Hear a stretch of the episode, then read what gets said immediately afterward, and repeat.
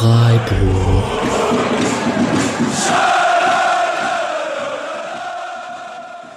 Dann hallo und herzlich willkommen zur 178. Episode des Podcast Freiburg am Sonntagabend nach einem 1 zu 5 in Dortmund, also nach einem Ergebnis, nachdem der SC jetzt elf Auswärtsgegentore in den ersten zwei Auswärtsspielen 2023 gesammelt hat. Ob das Ganze jetzt riesig besorgniserregend ist und auch so ein bisschen, wie wir die Rolle des Schiedsrichters und äh, selbst des SC in dieser ganzen, äh, in diesem ganzen Konglomerat sehen. Das wollen wir jetzt besprechen in den nächsten anderthalb Stunden, denke ich ungefähr. Und äh, ich habe natürlich wie immer zwei ausgesprochen kompetente Gäste bei mir und begrüße erstmal den Misha aus unserer Stammbesetzung. Hi Misha. Guten Abend, Patrick. Danke für das Übernehmen der Moderation. Sehr gerne. Und dann haben wir hier den Obo noch am Start, der gestern während des Spiels ausgesprochen aufgebracht war und äh, der gleich mal die erste Frage bekommt, wie ist denn die Laune jetzt am Abend danach? Ähm, die Laune ist jetzt tatsächlich wieder ein bisschen ruhiger. Ich war gestern tatsächlich aufgebracht. Da haben meine Finger schon die ein oder andere harsche Nachricht äh, ins Handy getippt, gerade auch an Kumpels, die Dortmund-Fans waren. Ähm, aber jetzt mit der ganzen Aufarbeitung, die wir nachher auch noch besprechen, Schröder war ja dann im Doppelpass, muss ich sagen, ist das Ganze jetzt so ein bisschen eingeordnet für mich und ich kann wieder so ein bisschen ruhiger aufs Spiel gucken, auch wenn es nicht sehr glücklich macht. Mischa, wie emotional warst du denn gestern während des Spiels? Ich war schon sehr frustriert. Ich, ich lasse das ja dann einfach nur nicht so direkt raus ähm, auf Twitter. Aber 5-1 ist schon immer, ach, ich weiß nicht, es gibt so ein Maß an drei Gegentoren, das man ertragen kann. Alles drüber ist immer ein bisschen bitter. Ähm, ja, gerade wenn man halt langen Spiele anschauen muss, bei dem man dann keine Chance hat, finde ich es unangenehm, ja. Und bei dir? Ja, also ich habe normalerweise mir in den letzten Jahren mal vorgenommen, vor Auswärtsspielen in Dortmund keine Hoffnung aufkommen zu lassen weil man damit irgendwie immer auf den Mund geflogen ist. Und jetzt hatte ich aber dieses Jahr nicht mal, weil ich das Gefühl hatte, der SC käme gerade in der Auswärtssaison so aus einer Position der riesigen Stärke, sondern eher, weil ich dachte, ich halte Dortmund für nicht so stabil, habe ich mir wieder so ein bisschen die Hoffnung aufgebaut, hey, da könnte an einem idealen Mittag was gehen. Und dann bin ich auch immer so frustriert. Also dieses 5-0 in München in der Hinrunde ging ja in eine ähnliche Richtung. Da kam man aus dieser ewigen Serie, in der man nicht verloren hat und dachte so, ha, wenn alles perfekt läuft und dann kriegst du halt wieder so einen von Nuts und das ist schon frustrierend, ähm, bin ich ganz ehrlich. Emotional war das 1-1 auch schwierig, fand ich. Dann, also, weil da habe ich auch wieder so Hoffnung bekommen und dann, ja. Ja, bei Dortmund ist halt auch wirklich so, die haben ja die letzten Spiele, also schon ziemlich kacke gespielt, finde ich. Ähm, und da hat sich jetzt halt das erste Mal die Leistung so richtig den Ergebnissen angepasst so wie es bei den Abstiegskandidaten meistens andersrum ist. Ähm, ja, und da waren wir jetzt halt die Leidtragenden sozusagen. Hm. Mischa, würdest du dich äh, bestärkt fühlen in deinem Punkt aus der Winterpause, dass Freiburg nicht um die Champions League mitspielt, wenn sie so auswärts auftreten? Ja, ja doch, ein bisschen schon, würde ich sagen. Also auf jeden Fall kann man halt sehen, dass Freiburg auch an einem schlechten Tag recht schlecht spielen kann. Und dann, ich meine, ich, also früher galt es ja, äh, Freiburg kann gegen jede Mannschaft in dieser Liga verlieren. Bin ich mir jetzt nicht mehr ganz so sicher. Also natürlich können sie die gegen jede Mannschaft verlieren, aber ich glaube, so auf Dauer gesehen kann ich mir nicht mehr vorstellen, dass man so zehn Spieltage nicht mehr gewinnt oder so. Aber naja, man sieht es auf jeden Fall gegen Top-Teams, sieht man diese Saison halt doch sehr schlecht aus. Warum das jetzt äh, in dem speziellen Spiel so schlecht aussah wieder, darüber können wir jetzt gleich ausführlicher sprechen. Äh, wird aber wie immer gerne mit dem Gegner starten. Wir haben gerade ein bisschen drüber gesprochen, dass wir Dortmund nicht so stabil fanden äh, im Jahr 2023. Trotzdem war es die Mannschaft, die neben Union Berlin mit neun Punkten in dieses Kalenderjahr gestartet ist.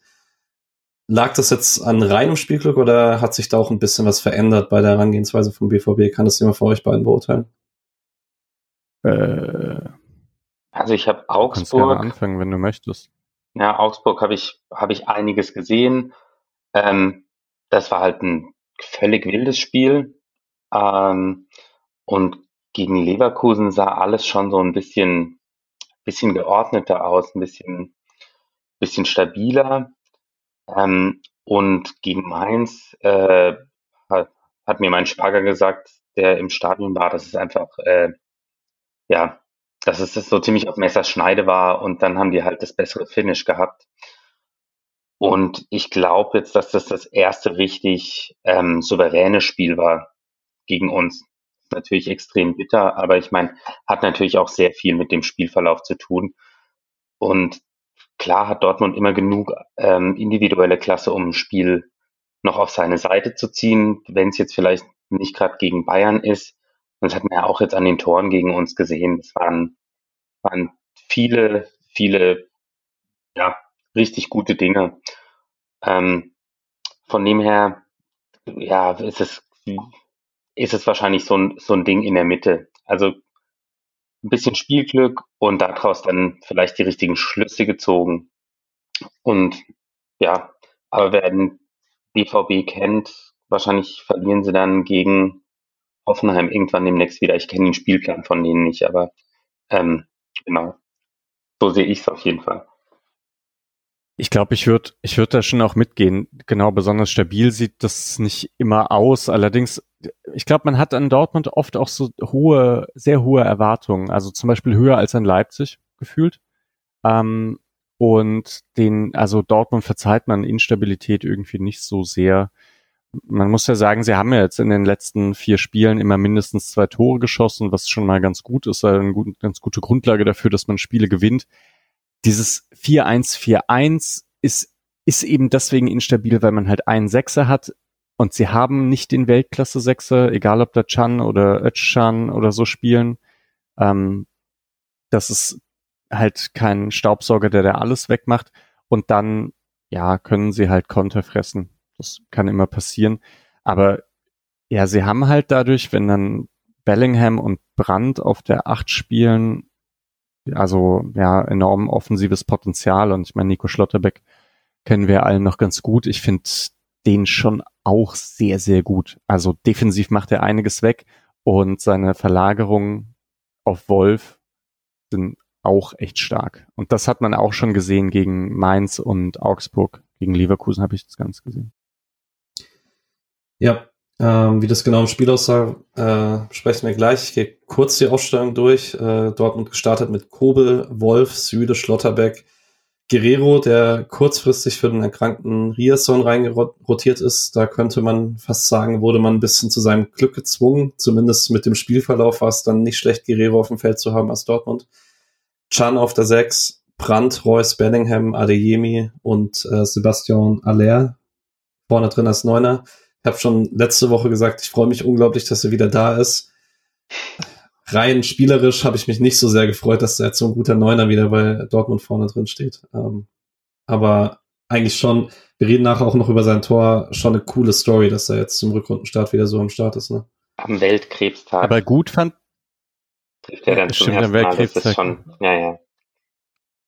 Aber so gut fand ich ihn gar nicht. Ich finde auch, man merkt, er ist noch nicht so ganz drin. Also gerade, ich finde, ähm, wenn, also ich meine, beim Tor, da können wir auch nachher noch drüber sprechen, immer wenn ein Freiburger an ihm dran war, konnte er sich nicht durchsetzen. Das fand ich ziemlich auffällig. Wenn er sich gut hat zurückfallen lassen, um dann Ablagen zu spielen, war es sehr, sehr gut. Und äh, ich meine, gut, bei dem Tor ist er halt komplett frei. Da musste er sich nicht durchsetzen. Da ist er dann halt auch gut. Aber da fehlt noch ein bisschen was. Ich hoffe aber auch, dass das einfach mit der Zeit zurückkommt. Ich finde es cool, dass Terzic ihn auch jetzt dann spielen lässt, auch wenn da offensichtlich noch nicht alles da ist. Ja, und ich glaube, es ist nicht nur, nicht nur er, der vielleicht noch nicht an seiner Leistungsgrenze ist, sondern auch seine Einbind Einbindung ins Spiel. Ist natürlich mhm. logisch, dass wenn er, das war jetzt sein zweiter Startelf-Einsatz oder so, ähm, ja, dass da noch nicht alles funktioniert. Ähm, ich fand nämlich auch, dass er, dass er gerade am Anfang eigentlich, eigentlich fast das ganze Spiel kein so großer Faktor war. Also da gab es andere, die uns mehr Probleme bereitet haben. Hm. Ja, war, wurde auch nicht wirklich so ein Spiel daraus, wo man, finde ich, gesehen hat, was ihn halt so krass macht, was Dortmund die letzten Jahre nicht hatte, nämlich, dass er halt ein Neuner ist, der Qualitäten in der Box ist, hat und trotzdem halt so ein unglaublich gutes Anlaufverhalten hat. Darin ist er gar nicht reingekommen und so und ähm, er war halt meistens dann eher am Ende des Angriffs und. Die meisten Ende des Angriffs waren am Ende für Dortmund im Tor. Das war, ja. Werden wir auch noch drüber sprechen. Aber erstmal kurz zur Freiburger Ausstellung. Ähm, ich bin ja ein bisschen, als die Namen rauskamen, musste ich für den Ticker, den ich für die Badische Zeitung geschrieben habe, ein bisschen raten, wie das jetzt dann tatsächlich auf dem Feld aussieht. Und ich habe zu Recht auf ein 3-5-2 geraten. Allerdings hatte ich Dorn als Achter gesehen, nicht Höhler. Erstmal, warst du personell überrascht, Obo? Und dann vielleicht auch von der taktischen Herangehensweise? Also, dass Krieger äh, nicht in der Startelf stand, fand ich schon sehr überraschend und ich fand eigentlich letztendlich auch Eggestein relativ überraschend, dass der nicht da war, weil der am, Ende dann doch ein ordnendes Element im Spiel ist. Ja, ein Spieler, über den ihr oft schon gesagt habt, dass man ihn nicht so sehr gesehen hat, der aber dann, der natürlich viele Wege geht.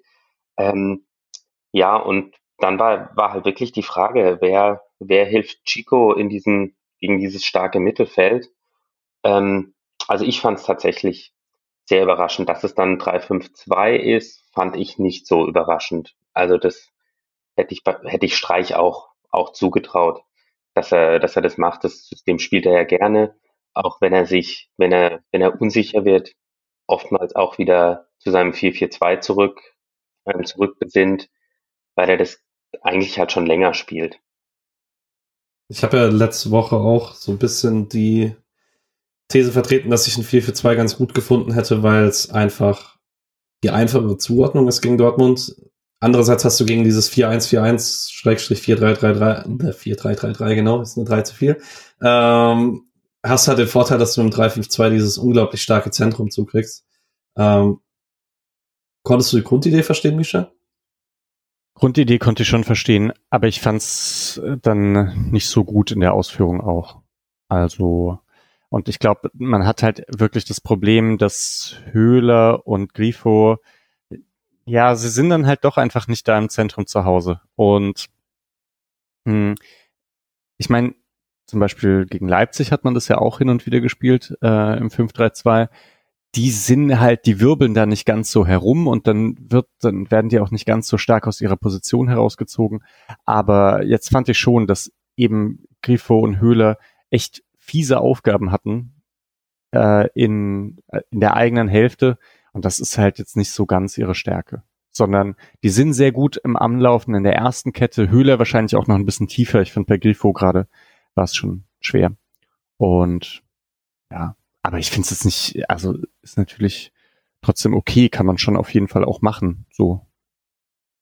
Patrick, du hattest dir, ähm, du hattest dir äh, äh, Scholloy noch gewünscht ähm, in deiner, in deiner Wunschaufstellung. Du hattest, glaube ich, auch 352 getippt, dass es das wird. Glaubst du, es hätte besser geklappt statt äh, Trey? Das ist schwer zu sagen, finde ich, weil man gar nicht in die Situation gekommen ist, die mich in Leipzig so gestört haben, weil ich fand, ich fand die Grundidee halt gut, weil man mit dem 352 in Leipzig eigentlich echt gutes Zentrum zubekommen hat. Und dann aber in Leipzig vorne weder irgendwelche Stürmer hatte, die man dann schnell schicken konnte, wenn man mal eine Balleroberung hatte, noch irgendjemand im Mittelfeld, der das groß kreativ auslösen konnte, weil da dann auch Dorn nicht seinen besten Tag hatte. Und deswegen fand ich die Grundidee eigentlich ganz spannend, dass man sagt, okay, man macht jetzt trotzdem 3-5-2, was einfach für alle relativ leicht ist gegen den Ball. Zieht man ja auch bei Union Berlin auch ein Grund dafür, warum das relativ gut funktioniert ist, dass ziemlich viele Profis das, glaube ich, hinbekommen, in einem 3-5-2 das Zentrum zu schließen. Und dass man dann aber halt sagt, okay, wenn man diesmal den Ball gewinnt, hat man mehr Leute, die nach einer Balleroberung was damit anfangen können. Und ähm, fand dann übrigens auch mit so ein bisschen drüber nachdenken in den ersten zwei, drei Minuten Höhler auch gar nicht so eine schlechte Idee da als Achter, weil er das in der Vorbereitung ganz gut gemacht hat gegen HSV. HSV, Mir fällt es dann aber trotzdem. HSV. Ja, richtig. Das ist schon was sehr anderes. Ähm, vor allen Dingen, weil du halt diese krasse Aufgabe Bellingham hast und weil vielleicht der taktische Plan dann auch ein bisschen schwieriger ist, dadurch, dass dann Guerrero gespielt hat, der das Dreier-Mittelfeld dann halt meistens zu einem Vierer-Mittelfeld macht, wenn Dortmund aufbaut. Und man hat halt die Breite gar nicht abgedeckt bekommen. Deshalb, ich würde jetzt ganz allgemein vielleicht kurz zum Spiel überspringen und mhm. ähm, einen ganz wichtigen Punkt machen, weil man ja nach 17 Minuten in Unterzahl ist. Wie sahen denn die ersten 10 Minuten aus, Micha? Ich fand eben nicht so gut. So, Freiburg selbst in den Umschaltsituationen war ziemlich unsauber und ich weiß gar nicht, ob es einen Abschluss gab in diesen ersten 17 Minuten. Ich denke nämlich nicht. Patrick schüttelt auch den Kopf. Und gleichzeitig fand ich, brannte es aber dann häufiger in der Freiburger Abwehr und gerade eben Julian Brandt war ziemlich aktiv. Die ganz großen Chancen gab es, glaube ich, auch nicht, wenn ich mich richtig erinnere, von Dortmunder Seite. Aber man hatte eben einfach immer das Gefühl, die können da ganz gut durchbrechen und die sind in zentralen Räumen. Obwohl ja dieses 5-3-2 vor allem, also ja dafür da ist, halt defensiv zu stehen, dass da, dass man am Anfang nicht so gut vorkommt, finde ich sogar noch okay in dieser Formation, ne? Wenn dann, wenn es dann hinten Bomben feststehen würde. Ja. Also diese ganzen, die Leute, die geschrieben haben, an der gelb-roten Karte lag es nicht, dass Freiburg verloren hat. In den ersten 17 Minuten hat man schon gesehen, dass man schlechter ist als Dortmund. Da kann man natürlich immer auch darauf antworten, na ja, aber man weiß ja nicht, wie man sich dann anpasst mit der Zeit. Allerdings haben sie auf jeden Fall einen Punkt ne, bei der Einschätzung der ersten 17 Minuten. Und ich meine, diese Situationen entstehen ja auch, weil Dortmund dynamische Angriffe hat. Also Jemi ist jetzt nicht in jedem Spiel in so vielen Situationen, in denen er so viel Tempo aufnehmen kann. Der hat ja eher eine recht schlechte Saison bisher noch. Was mir jetzt Sorgen gemacht hat direkt in der Anfangsphase war, dass ich das Gefühl hatte, man hatte nicht so einen richtigen Plan dafür, wie man die Breite abdeckt. Also, dass man sich sozusagen nur aufs Zentrum präpariert hat und dann, wenn der Ball breit gegangen ist, du hast vorhin die Verlagerung von äh, Nico Schlotterbeck auf Wolf angesprochen, ähm, wenn Brandt dann breit geblieben ist, konnte man sich gefühlt nicht so richtig entscheiden, wer jetzt rausgeht, weil du ja die Option hast, Günther geht vor und der linke Innenverteidiger geht dann raus auf Brandt. Oder Günther bleibt halt bei Brandt und der linke Achter schiebt raus. Und meistens hat man es über den linken Achter äh, gelöst, der dann aber dafür da den Halbraum im Zentrum wieder freigemacht hat. Und irgendwie hatte ich das Gefühl, da war so eine taktische Idee da, die war aber nicht so ganz bis zum Ende gedacht. Ähm, und ähm, du hast zwar recht, dass es jetzt nicht die große Chance gab, aber es gab dann zum Beispiel in der achten diese, diesen Moment, wo Wolf eben genau dieses kleine Chaos nutzt, dann extrem weit antribbelt, links Guerrero findet, der dann im Strafraum relativ freien Abschluss hat, den dann zwar daneben setzt, aber ja, so richtig eine Idee habe ich nicht gesehen. Ich glaube, eine Idee wird es wahrscheinlich schon gegeben haben, aber dann ist echt eine Frage der Abstimmung und so oft ist dieses 5-3-2 dann eben nicht noch einfach nicht gespielt und da braucht man dann halt eine Abstimmung von achte äh, Außenverteidiger und äußere Innenverteidiger, was schon komplex ist irgendwie, was jetzt ja und also weil man ist ja schon mit den Leuten mitgegangen und man ist auch vorne hoch angelaufen, also äh, war diese Formation schon immer wieder in Bewegung. Es war jetzt nicht so ein stabiler Block, äh, aus dem heraus dann immer nur so einzelne mal rausgegangen sind, sondern es war schon sehr fluide. Vielleicht zu fluide auch, um so richtig stabil zu sein, weil das muss man sagen, im 4-1 später war es stabiler. Ja, und ich glaube, also was du, was du gesagt hast, gerade die, die, ähm, diese Aufgabe auf den Außen, ähm, die hat man, hätte man vielleicht mit Eggestein zwar ein bisschen konservativer gehabt, aber ich könnte mir vorstellen, dass die Linie dann weniger allein gewesen wäre. Ähm, weil ja, er kommt ja im Prinzip dreimal in, in eine Situation, in der Adeyemi dann ähm, fault oder zumindest in, ähm, ja, in Zweikämpfe kommt, in denen er, in denen er nicht gut aussieht. Und ich könnte mir vorstellen, dass Eggestein da schneller, das schneller antizipiert hätte und dann vielleicht ihn, ihn dort unterstützt hätte. Und ich hatte dann auch über, hinterher natürlich überlegt, ob man vielleicht ähm, Sililia und Kübler mal tauschen kann, aber die Zeit zwischen den, zwischen den gelben Karten war einfach zu kurz. Aber ich, ja, sehe in, in der Systematik genau das Problem, dass man die, dass man die ähm, Halbräume in den, in den Außen nicht sinnvoll verteidigt bekommen hat. Und das hat Dortmund ja oft gemacht im Halbraum, dann nach innen gezogen, Pass gespielt und dann eine Weiterleitung entweder ins Zentrum oder nach außen und das ging dann zu schnell für Freiburg. Ja, hat man halt leider auch auf beiden Seiten einen Spieler gehabt, der sich da extrem wohlfühlt, sowohl Guerrero links als auch Julian Brandt rechts. Ähm, bei dem man ja bei allem Frust sagen muss, ich finde es sehr, sehr schön, wie Julian Brandt diese Saison Fußball spielt, weil mhm. ich dem einfach sehr, sehr gerne zugucke und ich es schön finde, dass er gerade so ein bisschen da wieder reinkommt. Ja, toller Spieler. immer tororientiert auch. Das ist auch cool bei so, bei so einem Zocker. Der will da vor. Ja. Gut, äh, ich hätte jetzt zwei Themen noch für die ersten 17 Minuten. Ähm, würde erst kurz anfangen. Wir haben die Szene ähm, Guerrero an der Seitenlinie gegen Höhler, der da ziemlich unnötig von hinten einsteigt. Ich würde sagen, egal Linie Schröder hin oder her, gelb ist in Ordnung. Würde ihr das auch so sehen? Hat Colinas Erben auch gesagt. Offen. Also er trifft ja, ihn schon mit der, ja. also er trifft ihn schon mit der, mit der offenen Sohle, aber kein gestrecktes Bein. Ich würde mal sagen, äh, ja, Stieler, Stielerrot oder Stieler-dunkelgelb. so ich meine, Höhler geht ja auch gerade noch so mit dem, Be mit dem Bein dann hin, ja. Also der, der steht da jetzt nicht einfach so. Ja, was mich nur extrem genervt hat in der Situation, dass, dass Adeyemi sofort gestikulierend auf den Linienrichter losgegangen ist und gesagt hat, nee, kein Foul, kein Foul und so. Ähm, sehe ich jetzt nach dem Spiel natürlich noch, noch aggressiver nach, mit der ganzen Geschichte, aber es war schon, schon lächerlich und es ist ein paar Mal, ist mir schon ein paar Mal aufgefallen, dass die Dort, Dortmunder Spieler sich richtig dran aufgeilen, sich über Schiedsrichterentscheidungen aufzuregen und den Ball wegzupfeffern und Bellingham wegen bei jeder Schiedsrichterentscheidung ab und sagt No! Und ähm, ja, das hat man in der Situation schon gesehen. Aber ich bin auch dabei. Es ist, es ist eine harte, es ist ein hartes Tackling, aber es ist, ist, ist gelb. Ja, äh, und zweites Thema der ersten Viertelstunde ist, wie oft Freiburg ausgerutscht ist in, mhm. in, in den ersten 15 Minuten ähm, was einmal dazu geführt hat, dass man Gegenangriffe nicht reingekommen ist und dann vielleicht auch eine Szene, über die ich gerne noch kurz sprechen würde, bevor wir über die erste Gelbe für Kilian Cedilia sprechen. Da gibt es nämlich schon die Situation, dass Adeyemi den Ball links am Flügel bekommt, Cedilia rutscht aus und greift dann mit der Hand nach oben und stoppt damit Adeyemi. Und das war, ich habe das am Fernsehen gesehen und ich habe nicht verstanden, warum das keine gelbe Karte ist, weil er halt wirklich komplett aus dem Zweikampf draußen ist und ihn fault.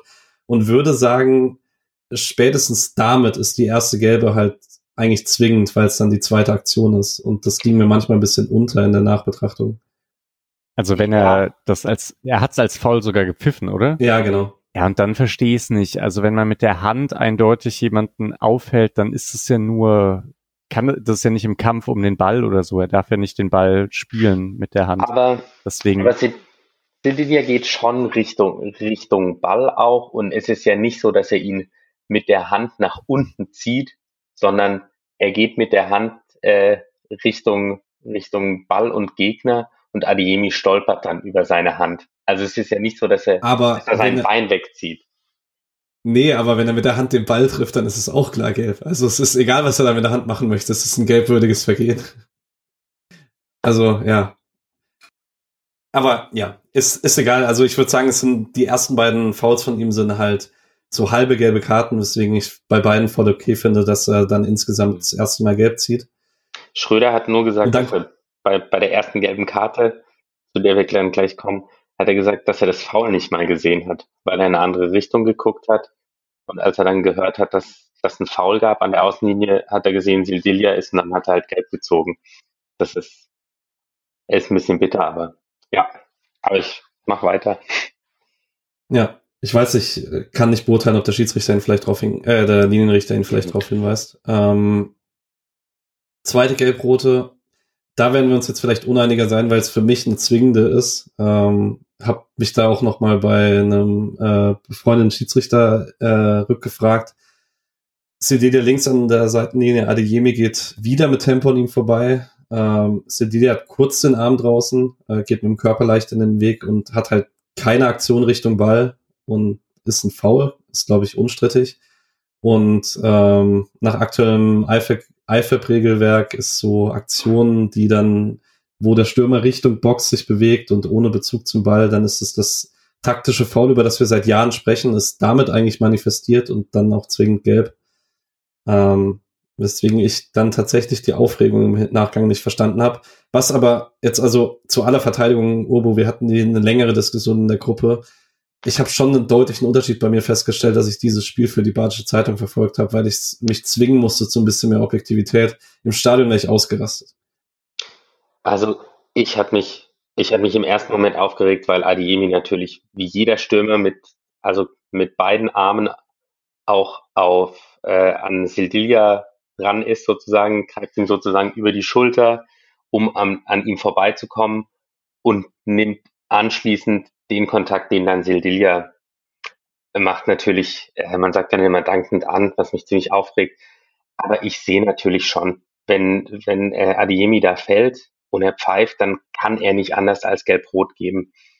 Und meine Aufregung ist wahrscheinlich auch ein bisschen der Dummheit geschuldet, direkt wieder zu faulen und natürlich auch der Tatsache geschuldet, das haben wir jetzt noch nicht besprochen, dass Sekunden vor der ersten gelben Karte genau die gleiche Situation gegenüber Trey passiert. Also Süle äh, schlägt nach hinten aus, trifft Trey am Hals und der lässt sich halt nicht fallen und der Schiri ähm, lässt laufen. Der Ball kommt dann rüber auf die andere Seite und dort kriegt Cecilia dann die erste gelbe.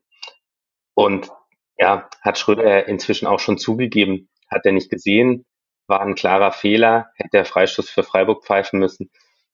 Und vielleicht wäre das Spiel dann anders gelaufen, war ja auch eine der Sachen, warum Streich sich dann so aufgeregt hat. Ähm, genau, aber ich muss, muss dir da völlig recht geben. Mit Gelb darf er da so nicht reingehen und wenn der Schiri das als Foul pfeift, dann muss er ihn vom Platz schicken. Stimmt absolut.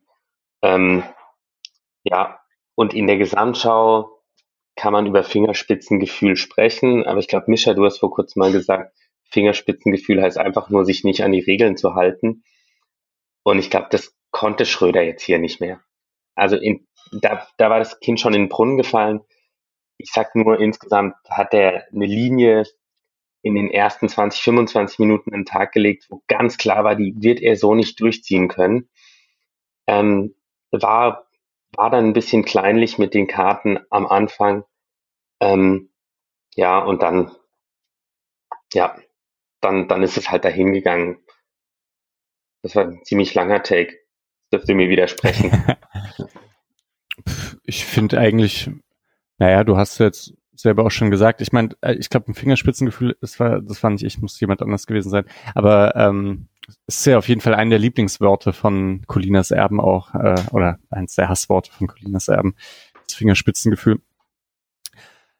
Ich, ja, als, ich weiß nicht, hast du das denn gesagt, dass du dir jetzt vorstellen können, dass Aitekin diese Karte eben nicht gibt? Ne, ich habe das Bild auch vor Augen, dass, dass der dann so hingeht und sagt, das war das letzte Mal. Aber das stimmt, eigentlich geht es, also eigentlich kann man das nicht bringen, als Schiedsrichter dort keine gelbe Karte zu geben. Ähm, ich kann mir halt fast vorstellen, dass man sich noch überlegen kann, man pfeift dieses Foul nicht, weil ich kann auch nicht sagen, ob Sildilias Griff ursächlich für das Fallen genau, von ursächlich. ist. Da bin ich mir halt auch nicht wirklich sicher, weil der hebt schon sehr leicht ab. Und ich meine, ich habe mich auch schrecklich über Adeyemi aufgeregt.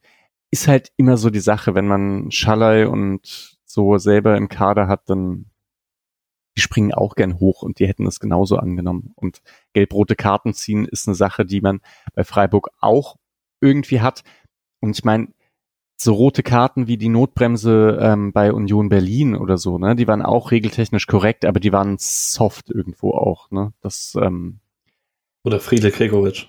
Ja, genau, ne? Da kann man auch argumentieren, dass das, dass man gerade noch so gelb geben könnte. Also ich glaube, man hat in, in Freiburg diese Saison schon eher auch davon profitiert, dass manchmal harte Entscheidungen gefallen sind, die man gut vertreten kann. Und jetzt war es halt äh, andersrum und ist ist auch wirklich ein bisschen blöd von Sildilium.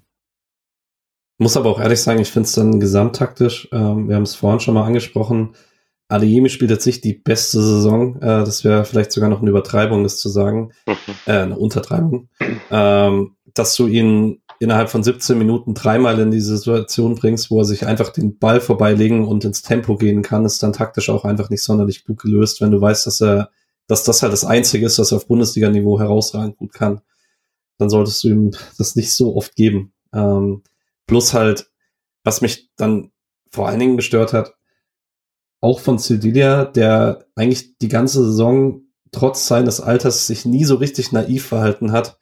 Du spielst halt Fünferkette, du hast einen rechten Innenverteidiger, dann mhm. lass ihn halt mal durchlaufen. Mhm. Das, ja. Und am Ende ist ein das Gegentor halt, halt oftmals weniger schlimm als, als eine Unterzahl. Gerade in Dortmund. Hm. Ja. Und gerade in der 17. Minute. Aber das meine ich vielleicht auch mit diesem 5-3-2, dass es halt noch nicht so richtig eingespielt ist. Und zwar auch dort, dass mein Sildilia war oft ein bisschen isoliert. Ich glaube, weil man sich halt so aufs Zentrum verlassen hat. Ähm, ja, ist irgendwie nicht so optimal gelaufen. Aber ich glaube, wenn wir jetzt weitergehen, man wird an anderen ähm, Situationen auch merken, dass Freiburg an diesem Tag wirklich auch nicht so auf der Höhe war oder vielleicht auch langsamer als die Dortmunder Spieler. So. Ja, aber so ganz allgemein kann man eigentlich ähm, sagen, die Phase direkt nach der Unterzahl ist vielleicht in der defensiven Ordnung die beste des SC, weil man stellt dann, nachdem man es noch so zwei, drei Minuten anders probiert, äh, relativ klar auf 4-4-1-1 um. Äh, Trey ist dann ja, 4-4-1, genau. genau. Das ist 1-1. Neun Feldspieler.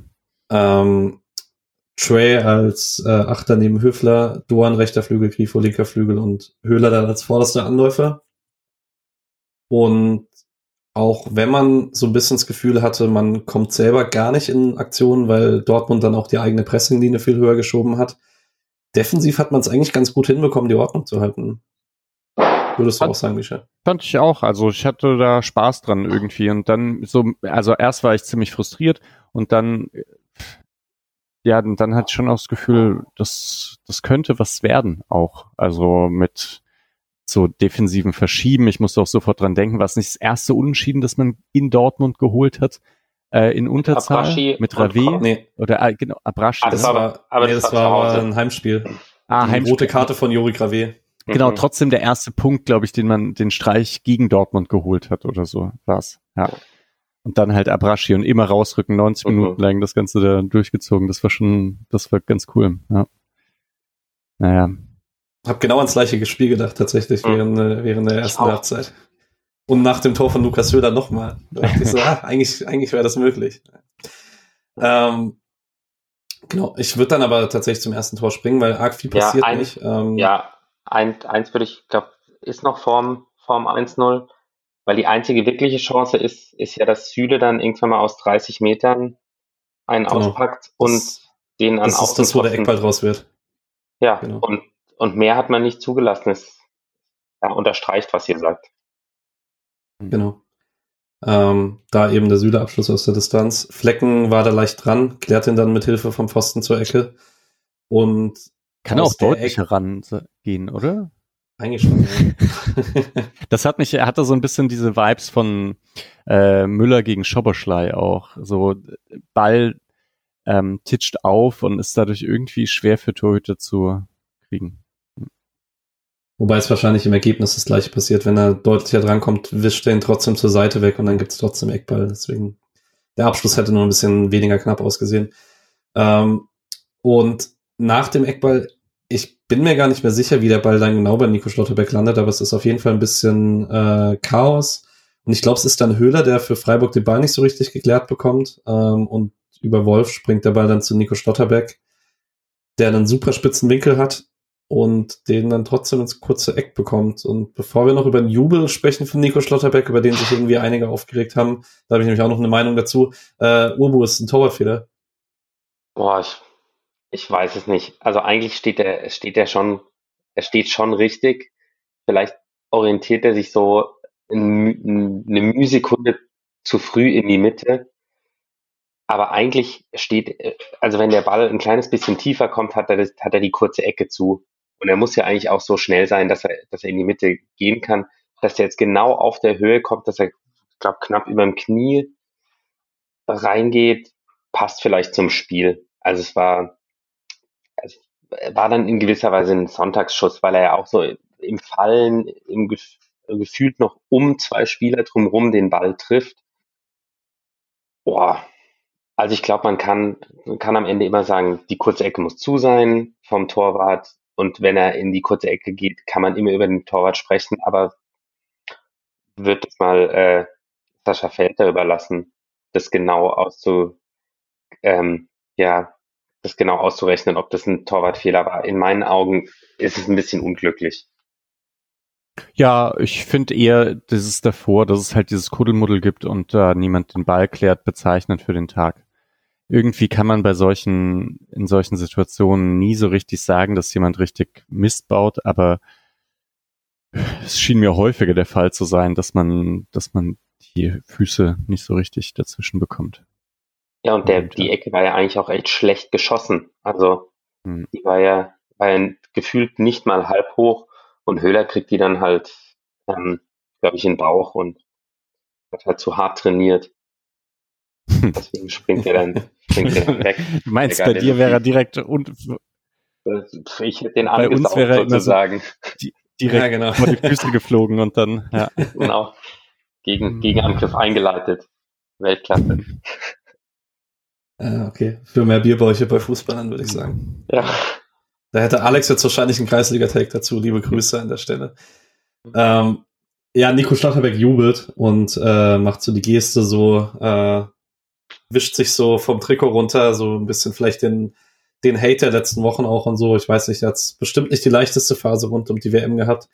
Ähm, ich fand es nicht respektlos. Es gab Leute, die sich darüber aufgeregt haben. Ich habe mich sehr über den Demirovic-Jubel letzte Woche aufgeregt, weil es halt ähm, einfach eine Geste direkt Richtung Fankurve war. Und ich finde, das ist schon nochmal was anderes. Also ich hätte es jetzt wahrscheinlich auch, wenn er jetzt vor den Gästeblock gelaufen wäre und geflext hätte, wäre vielleicht was anderes gewesen. Ähm, andererseits, irgendwie habe ich es Nico Schlotterbeck fast sogar ein bisschen übel genommen, dass er jetzt nur, weil Freiburg ist, nicht den Bizeps gezeigt hat, weil es hätte eigentlich zu ihm gepasst, das einfach trotzdem zu machen. Ja, also ich, ich finde eigentlich dieses, diese, dieses ähm, Handheben und Stehenbleiben fast noch peinlicher. Also gegen den Ex-Verein. Und wir müssen jetzt auch nicht so machen, als wäre Nico Schlotterbeck mit 14 Jahren in die Fußballschule gekommen und hat schon immer in SC Freiburg Bettwäsche geschlafen. Klar hat er bei uns vielleicht den größten Schritt gemacht, aber letztendlich hat er effektiv auch nur eine Saison, oder? Eine Saison so richtig, richtig bei uns performt und gekickt. Wir haben uns halt alle schockverliebt in ihn. Aber ich fand den Jubel auch völlig in Ordnung und würde sagen, entweder war es totaler Quatsch, diese Diskussion, oder halt Teil dieses äh, Drecksnachmittags, dass man einfach guckt, wo man noch irgendwo Frust hinschießen kann. Ich habe dazu keine Meinung. Es ist ein gutes Tor, das muss man vielleicht noch sagen. Der Schuss ist ja, ja stramm, deswegen kommt der Flecken gar nicht hin und kann eigentlich nicht reagieren. Äh, und ja, ich glaube, weil Flecken jetzt kein, also es gibt keinen Bereich, den er, äh, äh, was will ich sagen, das ist jetzt nicht so, dass er irgendwas nicht abdeckt, was er abdecken könnte oder so. Ja, also das ist jetzt nicht so, dass er die lange Ecke zu sehr zumacht und deswegen der Ball in die kurze Ecke geht. Deswegen würde ich sagen, das passt schon. Ich habe gerade kurz nebenher nachgeschaut, Expected Goals Words sind 0,05 und ich hätte eigentlich sogar gedacht, der wäre ein bisschen niedriger aus dem Winkel, so fallend am Boden. Vielleicht ist es aber auch tatsächlich nur die Abschlusssituation, die mit reingeht, dann wäre es ein bisschen besser wahrscheinlich. Aber ich würde zustimmen. Du kannst nicht arg viel besser machen, wenn du den im Tor unterbringen möchtest aus dem Winkel. Naja, ähm, Freiburg reagiert auf der Gegenseite mit dem ersten Angriff, glaube ich, ins Dortmunder Drittel. Ähm, man spielt Höhler frei auf der rechten Seite, der probiert zu flanken und äh, Adeyemi räumt ihn dabei ab und sieht dabei die gelbe Karte. Die wird nachher nochmal wichtig, wenn es dann um die Herunterstellung von Christian Streich geht. Ähm, und den anschließenden Freistoß verlängert Höfler im kurzen Pfosten und Trey bekommt aus 11, 12 Metern einen Volley, verzieht ihn aber dann so, dass es zum Einwurf wird. Kulibali. Ähm, ja, Kulibali kann ja. man so sagen.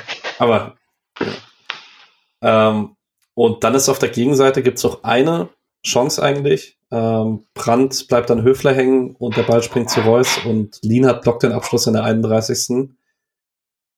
Und dann ist eigentlich Ruhe. Und das ist einerseits auch dem geschuldet, dass Dortmund Freiburg eigentlich gar nicht zum Atmen kommen lässt im eigenen Ballbesitz, aber andererseits ist es auch dem geschuldet, was wir vorhin schon besprochen haben, dass Freiburg klug verschiebt und Dortmund vielleicht auch ein bisschen zu passiv ist? Äh, was würdest du sagen, Obo, ist es dann gut von Freiburg oder zu wenig vom BVB? Weil wir auch was Positives sagen müssen, sage ich, dass das einfach gut von Freiburg war.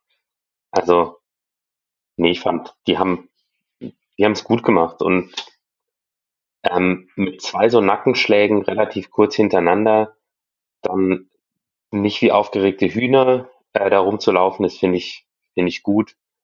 Ähm, ich gebe den Credit jetzt mal an unsere Jungs. Jo, Mischa scheint zuzustimmen. Nö, nö, ich fand auch, das war halt sauber verschoben und das ist schwer, einen 4-4-1-Block zu knacken, wenn da wenig Lücken sind und man das Zentrum dicht macht, die, die Spieler kommen lässt und dann, ja, und dann mal schauen. Währenddessen dachte ich halt nur, oh je, wie sollen denn die Freiburger nach vorne kommen? Weil, ja, der ist halt kein Kevin Schade oder so, sondern das, äh, ist halt auch schwer. Und dann, ah, übrigens, das war ja noch eine Sache. Ey, dass Dittmann kommentiert hat, hat mich halt zur Weißglut getrieben. Also das war so, so jenseits, ne? Das ertrage ich eigentlich nicht.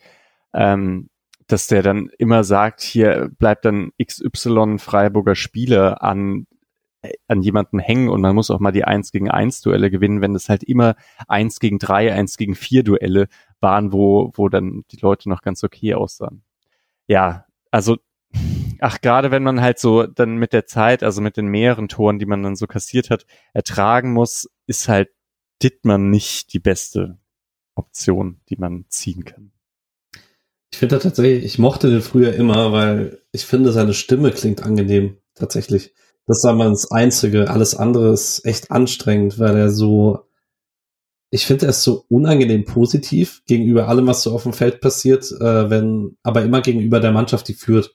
Und da er halt immer, eigentlich immer Bayern oder Dortmund Spiele hat, hast du immer das Gefühl, du wirst eigentlich verarscht, weil du kriegst immer so, kriegst immer so irgendwie auf den Sack und äh, dann ja, dann kriegst du noch einen Reporter, der alles von der Mannschaft, die gewinnt, hochlobt. Das ist echt frustrierend, das kann ich echt verstehen. Hm.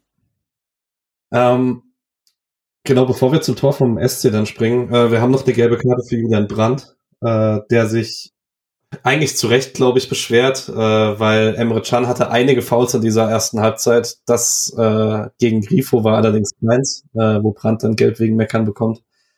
Ähm, Würdet ihr denn sagen, Emre Can so ganz allgemein, hätte er mit der Linie in der Summe der Fouls gelb sehen müssen oder hätte er dann auch, also ich war dann bei der Schlussfolgerung, es war halt keins irgendwie in der Härte oder Situation, dass man es zeigen musste.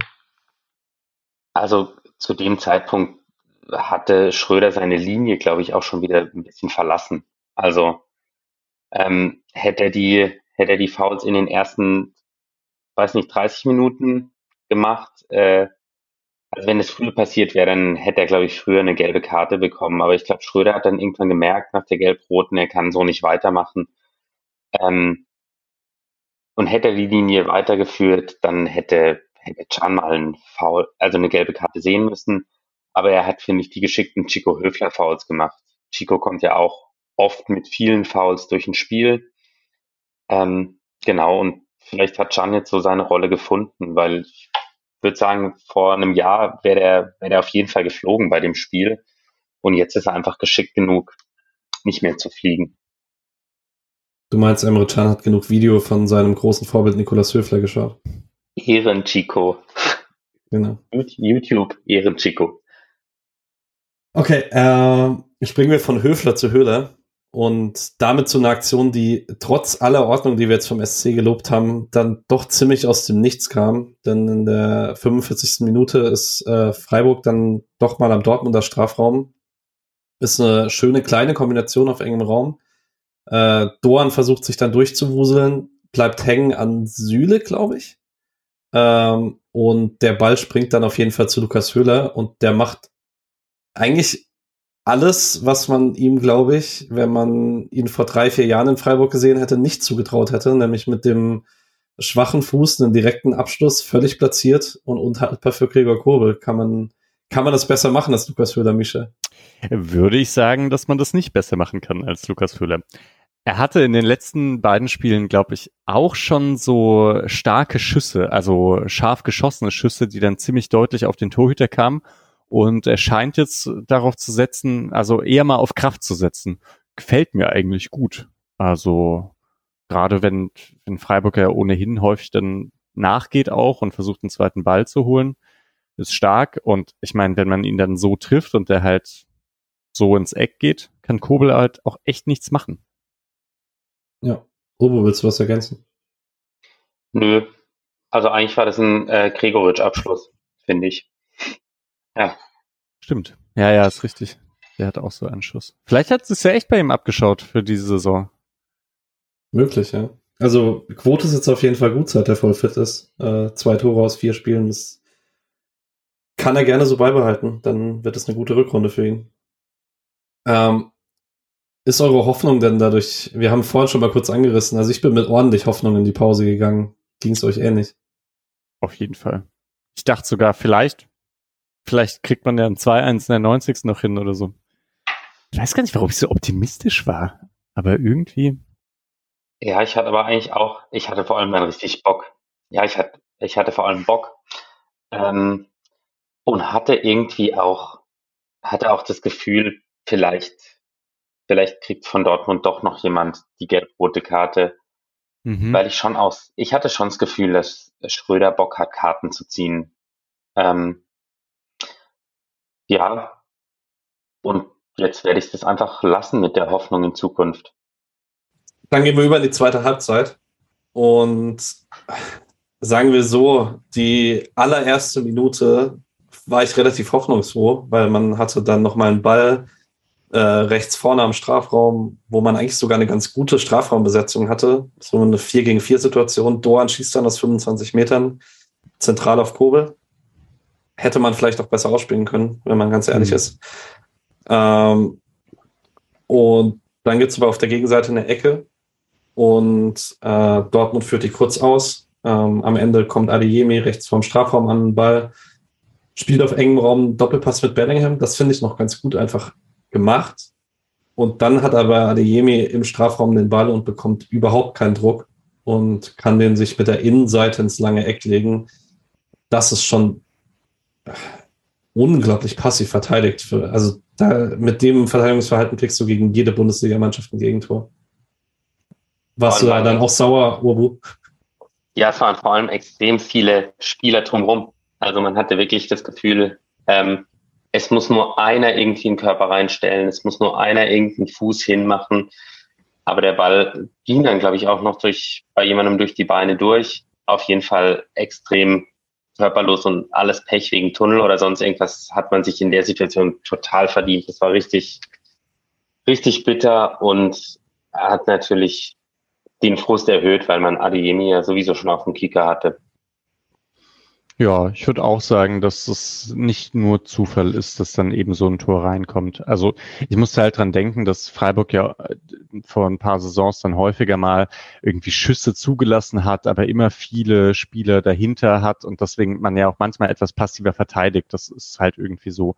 Aber es war halt weder passiv verteidigt und gut zugestellt noch aktiv verteidigt. Das war irgendwie doof. Und es passte halt zu diesem Tag, wie jetzt irgendwie jedes Tor, also nee, die ersten drei Tore sind halt alle irgendwie so, dass man das Gefühl hat, da hätte schon jemand einen Fuß dazwischen kriegen können. Ja, ich habe dann bei mir im Ticker trotzdem nach dem 2-1 geschrieben, dass es ein bisschen bitter ist, weil es die erste richtig schlecht verteidigte Situation in Unterzahl ist. Ähm, dass man dann direkt dafür bestraft wird, ist halt auch Dortmund der Qualität, aber spätestens in den Minuten danach verdient sich Dortmund diese Führung dann. Äh, in der 50. Ähm, gibt es eine Reingabe in den Strafraum und Aller legt den Ball dann nochmal an den langen Pfosten und Guerrero hätte das leere Tor gehabt. Doan klärt dann aber in Verbund mit Trey zur Ecke. Und nach dieser Ecke, die führt äh, Dortmund wieder kurz aus, ähm, beziehungsweise nicht, ich glaube, die bleibt hängen und dann gibt es einen zweiten Ball. Guerrero kommt aus dem Halbraum zum Flanken. Schöne Flanke, aber Aller steht da halt auch völlig blank im Strafraum ähm, und darf dann sein Tor machen. Ähm, man hat dann eigentlich innerhalb von fünf Minuten nach der Halbzeit drei Situationen völlig verpennt. Dann hast du es halt auch einfach verdient, in der Bundesliga gegen so eine Mannschaft zwei Gegentore zu bekommen. Oder kann man das weniger hart ausdrucken, Mische?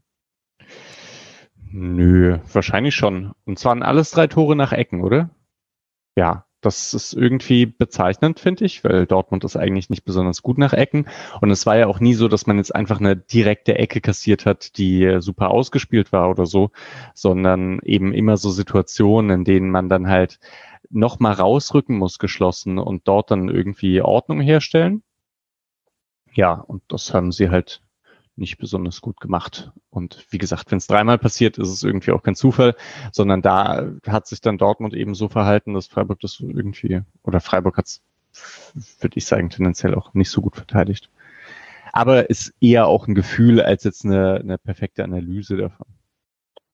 Also ich glaube, Dortmund hat sich schon was überlegt für die, für die Ecken, weil sie haben schon ähm, die ersten Ecken immer versucht, kurz auszuspielen oder zumindest jemand rauszuschicken, um noch einen Spieler rauszuziehen, ähm, der mit verteidigen könnte. Ich fand jetzt nur beim 3-1 tatsächlich das erste Mal, dass man so die Unterzahl bei dem Tor gemerkt hat, weil ähm, Höhler war ja im Strafraum, Doan ähm, geht geht raus auf Brand, der spielt auf Guerrero und dann kommt Höhler nicht mehr rechtzeitig raus, um Guerrero bei der Flanke zu stören. Und drin ist dann halt Abstimmungsproblem. Also alle rücken raus. Ginter bleibt aber im Raum stehen, weil er versucht abzuräumen, steht aber nicht so perfekt und dann, jo, es ist für Aller einfach nicht so, nicht mehr so schwer. Ja, wir haben vor die Story schon kurz angekratzt. Das ist natürlich für ihn persönlich sehr schön, dass er an dem Tag äh, treffen kann. Das konnte ich dann trotz des Frusts in dem Moment äh, mir sogar ein bisschen denken, konnte dann sagen, okay, so für einen kurzen Moment kann ich dem Gegner das gönnen, aber ähm, war dann trotzdem sehr frustriert und ähm, hat dann nicht gehofft, dass man in den Minuten danach das Gefühl hatte, wenn Dortmund jetzt ernst macht, kann es so einen Deutschland-Brasilien-Moment geben, weil man hat dann 53. Minute Guerrero auf Aller, der ablegt auf Reus, der schießt den drüber übers Tor, dann kriegt Nico Schlotterbeck keinen Druck, ähm, und schießt aus 20 Metern mit links und Lienhardt blockt ihn mit dem Kopf dann oder mit dem Gesicht. Da hatte ich kurz mal wieder Angst um Philipp Lienhardt, der halt auch einfach überall seinen Kopf reinhält. Ähm, und dann gibt's, hätte es fast das vierte Gegentor nach Ecke gegeben, äh, weil bei der anschließenden Ecke legt, äh, gewinnt wieder Aller das Kopfballduell. Und Roy steht am langen Pfosten und schafft es aus vier Metern nur die Latte zu treffen. Da hätte man eigentlich sich wieder ein Gegentor verdient gehabt in der Situation. Und das war schon, das waren zehn sehr schlimme Minuten und so zehn der schlimmsten, die ich seit langer Zeit als Freiburg gesehen habe. So wenn es um Ordnung geht, defensiv. Ja, da ging es dahin. Mhm. Ich weiß nicht. Ich glaub, ja. Ich glaube, genau das habe ich auch geschrieben. Jetzt geht's dahin. Das ist ja. Und ich meine, ja, vielleicht hatte man sich ein bisschen freuen können, dass Reus aus einem Meter den wirklich so an die Latte bolzt, war schon ganz witzig. Auf der anderen Seite hätte er ein bisschen tiefer geschossen, hätte Flecken ihn vielleicht gehabt. Hm. Hätte den Winkel gut verkürzt und ja. Und wenigstens kann man danach nochmal sich über einen Schiedsrichter aufregen und muss sich nicht nur so hart über einen SC aufregen, oder? Es ist doch kurz danach, ja. ähm, äh. muss Adeyemi eigentlich fliegen.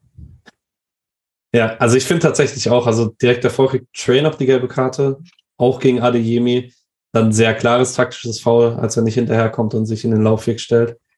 Ähm, und dann ist es halt tatsächlich die Situation an der Seitenlinie. Man kann jetzt natürlich argumentieren, dass äh, Kübler die Situation in der eigenen Hälfte hat, aber Adeyemi zieht ihn von hinten am Trikot und auch ohne Chance auf den Ball. Und nachdem mir Schröder davor das Spiel gepfiffen hat und nach der Situation, wo er Sildilia runtergeschickt hat, ist es eigentlich für mich dann zwingend gelb-rot. Das äh, fand ich das fand ich tatsächlich den einzigen krassen Fehler in seiner Linie drin, ähm, dass er da nicht sagt, er ist dann konsequent und schickt Adeyemi vom Platz. Und zwar halt wirklich, also anderthalb Meter vor Streich. Hm. Und wie, also wie kann man dann von ihm verlangen, dass er so ruhig bleibt? Ähm, genau. Wobei das ja dann letztendlich nicht mal die Szene war, über die er sich dann so aufgeregt hat, dass er geflogen ist. Also es war nur noch mal so ein guter Schuss Wasser in das Fass, das dann bald übergelaufen ist. Ich würde aber schon sagen, dass das die entscheidende Szene ist, weil ab dem Moment ist er sehr laut. Davor war er eigentlich dann so ein bisschen sto stoisch und dann ab dem Moment ist Streich dann sehr laut geworden. Finde er dann trotzdem immer noch, ich glaube, Misha stimmt mir dazu. Ich habe dann immer in diesen Momenten so ein bisschen Fremdscham. Ähm, und ich weiß, dass Streich den auch hat. Das sagt er ja oft genug in Interviews, dass er das auch nicht leiden kann bei sich selbst mir ist es immer noch ein bisschen unangenehm, dass er dann so ist, wie er ist. Aber andererseits möchte ich auch nie, dass dieses Feuer ausgeht, um ehrlich zu sein. Ja. ja. Also, hat, also habt ihr Doppel? Nee. Ich habe keinen Doppelpass. Habt ihr Doppelpass nicht geguckt? Ja. Ich habe hab nur auch den letzten Teil, wo, wo Schröder da war, weil ich mir das angucken wollte. habe ich angeguckt und äh, das hat Hugh Stevens eigentlich ganz, ganz schön gesagt. Ähm, wenn Streich nicht so ist, wie er an der Linie ist, dann verliert er seine Energie. Ähm, und es kann schon so sein.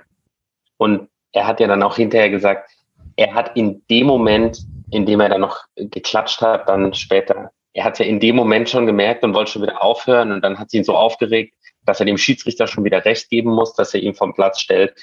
Also ja, er ist ja, er ist dann halt, wie er ist und nimmt dann aber auch jede Kritik dafür an und ist auch in Ordnung, finde ich. Ja, ich, also ich, ich mag es nicht so gerne, aber ich weiß halt, dass so Charaktere prinzipiell in diesem Profisport da sind. Habe ich ja, glaube ich, schon oft genug gesagt, die sind alle vom Ehrgeiz zerfressen und das ist halt so, das sind so Charaktereigenschaften, die ich, glaube ich, im normalen Leben, deswegen würde ich im normalen Leben halt wahrscheinlich mit diesen ganzen Spielern und Trainern und so nichts zu tun haben wollen. Ja, ich glaube, das sind einfach tatsächlich vollkommen andere Charaktere, als ich so in meinem Freundeskreis habe. Äh, ja, es ist mir auch immer noch unangenehm, wenn Streich so vollkommen ausrastet. Und ich denke auch echt immer, also äh, ja, es gibt halt andere Trainer, die ruhiger sind. Also ja, Gibt da, gibt da auch noch Trainer, die noch lauter sind und noch, noch unbeherrschter sind, wahrscheinlich. Aber ich brauche das nicht. Und gerade halt gegenüber den Schiedsrichtern. Ich denke ja immer, gelb-rote Karte bedeutet, okay, ich habe eine Aufgabe als Trainer, dann drehe ich mich um und überlege, wie ich jetzt umstellen muss. Kriegt er ja auch alles hin zum Glück mit seinem Trainerteam. Ne? Muss man ja nicht sagen, streichst du nicht jemand, der dann komplett äh, vergisst zu coachen oder so. Macht er alles. Aber das wäre ja auch eine Sache, dass man sagen könnte, okay, jetzt konzentriere ich mich darauf, was braucht diese Mannschaft. Im Normalfall schaffen die es, finde ich, im Trainerteam auch ganz gut. Also dann geht Florian Bruns mal an die Linie oder Lars Vossler und sie schicken ihn wieder zurück. Aber manchmal packt das halt nicht. Und ich glaube, viel hängt auch damit zusammen, dass er einfach in Dortmund mal gewinnen will. Wahrscheinlich wäre er woanders nicht so ausgerastet. Ja, aber ich denke auch nochmal, dass mit dem, also diese ganze Sache, weil ich habe mich auch besonders gefrustet gefühlt, dass halt in der 15. Minute Sildilia da irgendwie gelb-rot bekommt und, und Adeyemi so leicht fliegt und so. Als Trainer also ich weiß nicht, eben an dieser gelb-roten Karte ist halt irgendwie nichts zu rütteln und dann, ich weiß nicht, da, da, sich da so frusten zu lassen, finde ich ein bisschen hart. Also, weil eigentlich möchte man ja genau das, dass es halt ein Team das so gut schafft, so einen Rückschlag zu verdauen und sich dann nicht abschießen zu lassen. Und man muss ja sagen, das ist eine Sache, die Freiburg diese Saison häufiger passiert einfach. Also es ist jetzt die dritte Niederlage mit fünf Gegentoren. Ähm, und dann, ja, obwohl ich will es eigentlich ganz so viel mit Vorbildern so kommen. Naja, also gefallen hat's mir nicht. Könnte mir tatsächlich, um das vielleicht noch äh, zuzumachen, ähm, einfach vorstellen, dass es dann wirklich sehr viel aufgestauter Frust war und dass der dann auch tatsächlich mit der Mannschaft zu tun hatte nach der ersten Viertelstunde in der zweiten Halbzeit, weil das dürfte ihm wirklich gar nicht gepasst haben. Ähm, kann auch noch mal sagen, es kam jetzt heute Abend ein Artikel beim Kicker raus, wo er nur Lukas Kübler und Lukas Höhler rausstellt äh, mit Gut- und Zweikampfverhalten und die zwei so explizit rausstellt, dass er, glaube ich, mit allen anderen neun überhaupt nicht glücklich war. Ähm, okay, acht Flecken führt nicht so viele Zweikämpfe. Ähm, ja, man, weil Streich sieht nicht so oft gelb und der ist jetzt das erste Mal seit diesem Verwarnungssystem auf die Tribüne äh, verwiesen worden. Also er ist eigentlich in den letzten Jahren ruhiger geworden. Ich glaube, dass ihn einfach so dieses Kon äh, Gesamtkonstrukt des Spiels, äh, taktischer Plan, den er wahrscheinlich relativ ausgetüftelt hat, den er direkt über den Haufen schmeißen muss, dann der Spielverlauf, dann so eine schlechte Defensivarbeit und so. Ist alles menschlich, aber muss halt auch alles dann irgendwo nicht sein.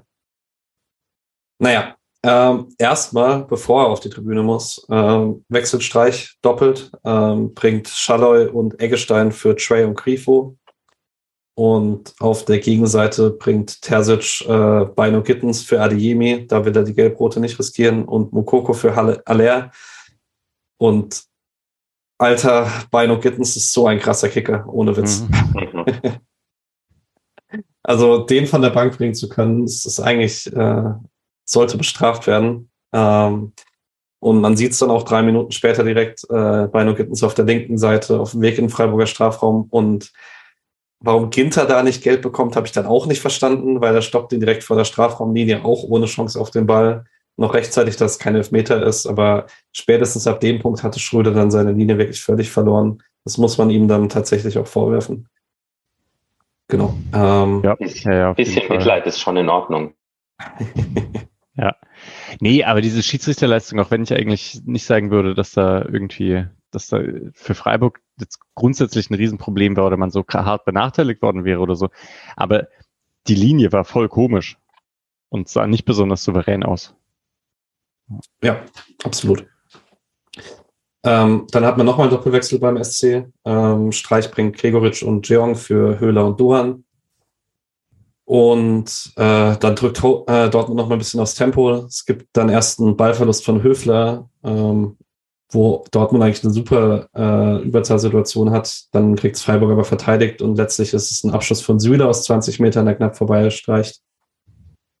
Und dann fällt ein 4-1 wahrscheinlich das einzige Tor des Tages, wo man sagen muss, das kannst du nicht verteidigen. Ähm, kriegst einen Umschaltmoment, Brand führt den Ball bisschen mehr als 20 Meter vorm Tor die Abwehrreihe verteidigt im rückwärts laufenden Pass und Brandt nimmt sich halt einfach den Abschluss, den man ihm geben kann und das ist dann einfach ein wunderschönes Tor. Oder bisschen Roberto Carlos. Bisschen ja. Roberto Carlos. Also wie der Flugkurve. Ja, also der einzige, für den ich mich freuen konnte. Also ja, nee, Alea natürlich auch. Aber für Julian Brandt natürlich cool. Coole Bude. Ja. Ähm, und dann würde ich sagen, also ich weiß nicht, wollt ihr die letzten 20 Minuten noch irgendwie detailliert äh, besprechen, weil eigentlich kann man zusammenfassen, Streich fliegt dann noch, äh, dann gibt es das kurze Frustfall von Gregovic, äh, der dann gelb sieht. Ähm, da hatte ich kurz Angst, dass sich die Mannschaft dann anstecken lässt, das ist zum Glück nicht passiert. Ähm, stattdessen ist es immer wieder Beino Gittens, der im SC Probleme macht. Ähm, da gäbe es jetzt vier oder fünf Situationen, die ich erwähnen kann. Die einzige, die dann aber noch mal zu Ertrag führt, ist äh, Bino Gittens links im Strafraum, legt auf Rainer ab, der dann auch wieder relativ viel Platz bekommt. Der legt ihn mit der Innenseite ins lange Eck. Dann noch, ja, ganz kurz, Freiburg bringt noch Gulde für Kübler für die letzten zwei Minuten und dann ist mit fünf Einschluss. Ist es jetzt, Mischa, würdest du sagen, man ist am Ende noch gut bedient mit dem Ergebnis oder äh, im Gesamtkonglomerat dann okay? Standesgemäß, oder? Würde ich sagen. Zweite Halbzeit 4-0 verloren. Das äh, passt schon. War, war halt dann doch deutlich schlechter. Und eben von Anfang an auch. War nicht viel drin in dem Spieltag. Hätte ich nicht gedacht, dass das Spiel so verläuft. Ich habe vorher auch schon getwittert. Dortmund ist halt instabil, wird vorne, kann immer gefährlich werden. Defensiv vielleicht ein paar Schwächen. Ich glaube nicht, dass es ein Spiel gibt, das so linear verlaufen wird. Und dann war es aber ja, war nicht ganz linear, aber es war dann doch relativ deutlich die ganze Zeit. Man konnte Dortmund eben nie wirklich in Bedrängnis bringen. Man muss halt auch sagen, ich meine, das ein Ding von Höhle ist halt reingegangen, aber im Nachhinein war das eben nicht der Auftakt von mal häufigeren gefährlichen Kontern, sondern es ist dann halt echt einfach nur eine Ausnahme, dass da einer durchgerutscht ist. Habt ihr noch einzelne Freiburger, die ihr rausheben wollt, über die wir nicht gesprochen haben? Flecken, Flecken hat jetzt kein schlechtes Spiel gemacht, oder? Meine, bei fünf nee. Toren muss man ja immer so fragen, ne?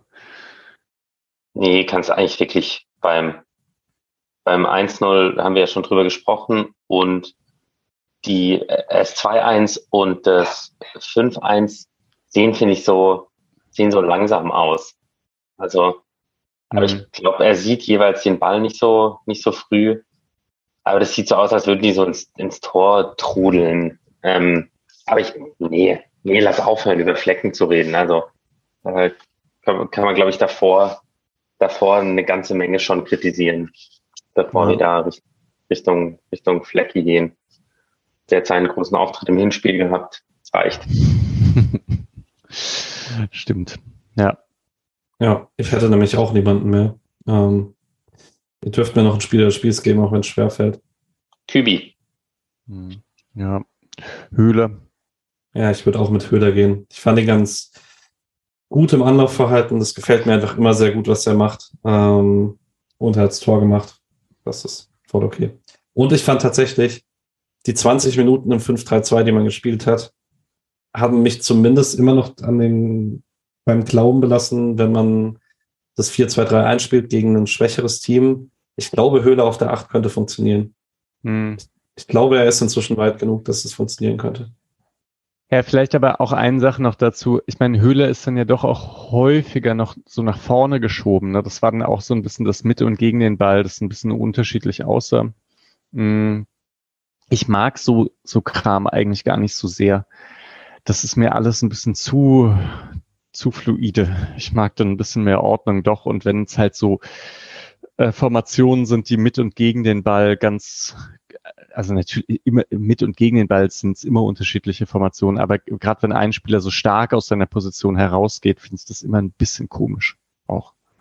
Äh, wenn es nicht so, ja, nicht so schön verschiebt, dass der eine rückt da hoch, dann rückt der andere ein bisschen nach oder sonst irgendwas, sondern es dann so ein bisschen wirr aussieht.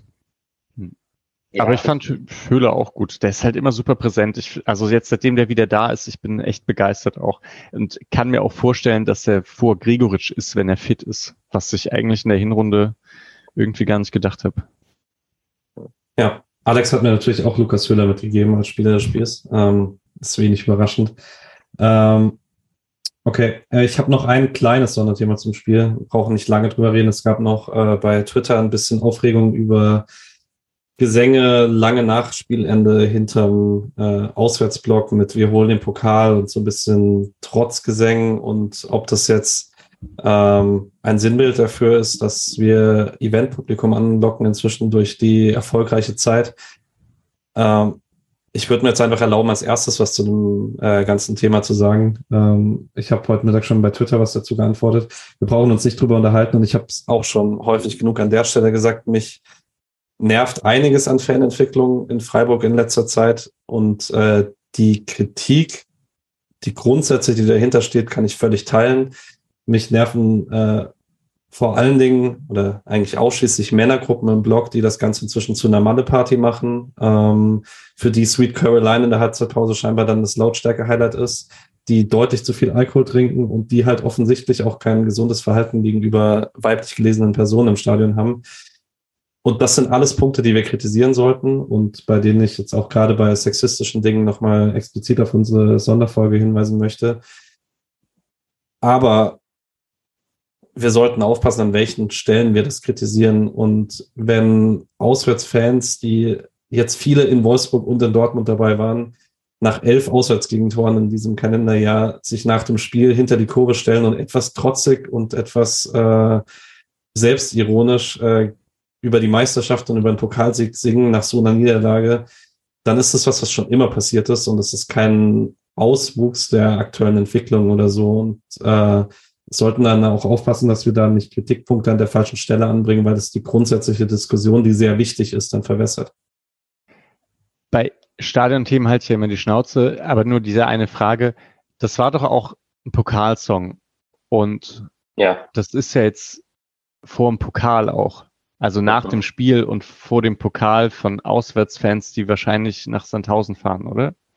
Auch. Ziemlich wahrscheinlich, ja ich weiß nicht, ob man das dann nicht auch so sehen kann. Okay, nach dem Spiel ist vor dem Spiel und da geht's jetzt ja. Richtung Pokal. Das ist ja wie wenn man Auswärtssieg nach einer Heimniederlage skandiert. Also ja. genau, machen wir auch häufig genug. Ja, ja willst du noch was also, hinzufügen, Übo? Ja, insgesamt, dass es, dass natürlich mit dem größeren Stadion mehr Erfolg, mehr Leute dazukommen und dass wir gerade jetzt wahrscheinlich eine jüngere Fangeneration hat, die die Bundesliga vor allem als Zirkus auch kennengelernt hat. Die wachsen damit auf, dass das ein riesiges Geschäft ist. Die Stars ähm, werden angepriesen.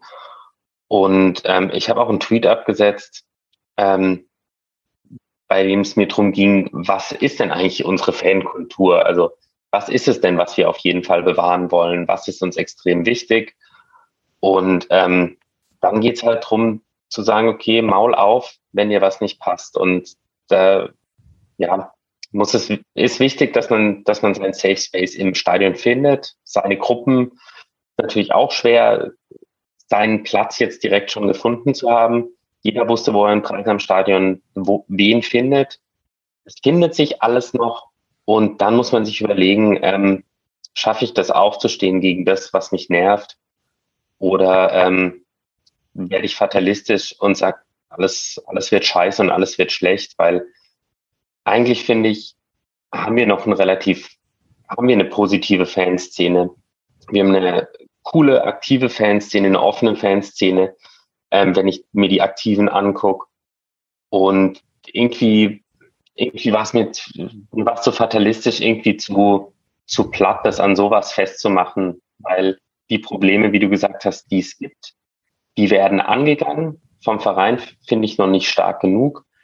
Aber ähm, ja, also mir macht der SC noch, noch sehr viel Spaß. Mir macht auch die Fanszene sehr viel Spaß. Und es wurde auch schon, als es 0 zu 7 gegen Bayern stand im DFB-Pokal, äh, Laternenlieder gesungen und mit den Schuhen geklatscht. So ist es halt. Und ich habe auch geschrieben, wer durch die halbe Nation fährt und fünf Buden kriegt, der darf dann hinterher auch Spaß haben, wenn es Geigenhumor dann ist, dann ist es so ein, ich habe keine Ahnung, wie voll die Leute da waren, die da gesungen haben.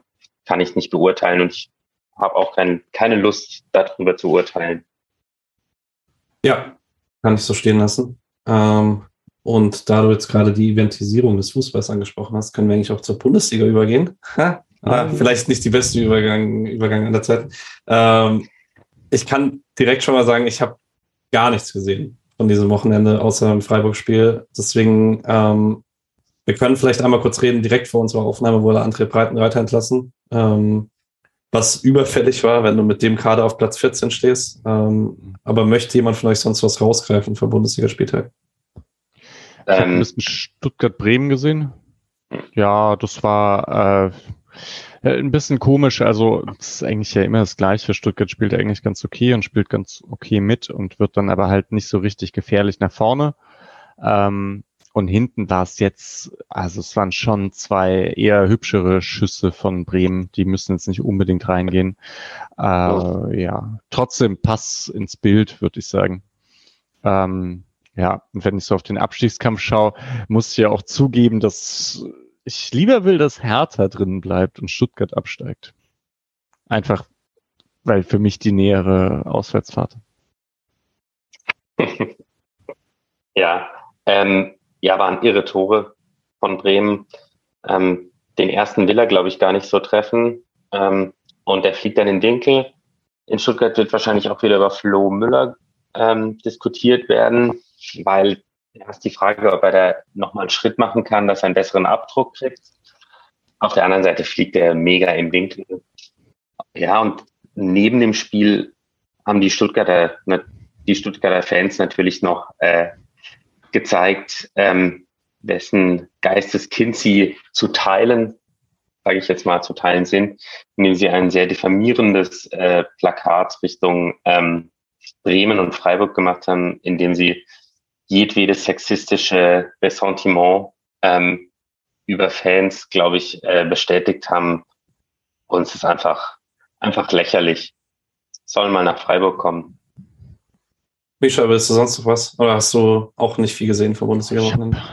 Bayern-Wolfsburg gesehen, das war ein bisschen komisch, weil Bayern hatte nicht so viele Chancen, hat die aber reingemacht, was man oft andersherum kennt. Und Wolfsburg ist sehr, sehr schlecht mit seinen Chancen umgegangen äh, Kimmich blöde gelb-rote Karte kassiert. Und das habe ich eigentlich noch nicht so oft gesehen. Ist ja eigentlich, äh, auch wenn es oft nicht so scheint, dann aber doch auch einer der schlaueren Spieler, was so gelb, Umgang mit gelben Karten angeht, würde ich sagen. Immer so, dass man sie nicht unbedingt geben muss. Hey, und ja. ansonsten habe ich auch nichts gesehen diesen Samstag und so. Und ja, nach dem 5-1 hatte ich dann auch nicht viel mehr Lust. Ja, ich hatte auch keine Lust, die Sportschau anzumachen gestern Abend. Ähm, habe dann vorhin natürlich direkt, als ich gesehen habe, dass Kimmich geflogen ist, kurz gecheckt, gegen wen Bayern nächste Woche spielt. Aber ein Heimspiel gegen Bochum dürften sie wahrscheinlich auch mit Gravenberg auf der 6 hinbekommen. Mal schauen. Ja. Andererseits ja, ja. hat Bochum schon einen Trainer gekickt. Vielleicht kicken sie auch Nagelsmann. Nein, ich glaube nicht. Ähm, gut, dann machen wir Bundesliga einfach kurz zu. Finde ich auch okay. Mhm. Ähm, ja. Ist ja erst der 19. Spieltag. Das wird noch spannend genug diese Saison. Ähm, und wir springen zu den Leihspielern. Ähm, da starte ich diesmal mit Hugo Sique. Der hat mit Serkel Brügge ein spätes 1 zu 1 geholt gegen Standard Lüttich und das sah wieder ganz gut aus, rechts hinten. Ähm, hat äh, 90 Minuten durchgespielt als Wingback, hat wieder defensiv sehr, sehr gute Statistiken. Ähm, aber wieder nur 55% Passquote, ähm, aber zwei Key Passes. Und das ist also, ich habe schon mit Nick gesagt, äh, mit Nick geredet, dass ich gerne mal, wenn meine Zeit ein bisschen äh, mehr vorhanden ist, gerne mal ein komplettes Spiel sehen würde von ihm, weil das ist, also wenn man sich rein die Statistiken anguckt, muss er dann eine sehr spannende Rolle spielen, in denen er eigentlich nur Risikopässe spielt nach vorne und Flanken und sonst halt aufs Verteidigen besinnt ist. Ähm, aber ist auf jeden Fall gut, dass er so viel spielt. Ähm, Gleiches gilt für Nishan Burkhardt. Der hat heute ähm, am heutigen Tag gespielt mit Winterthur gegen Lausanne.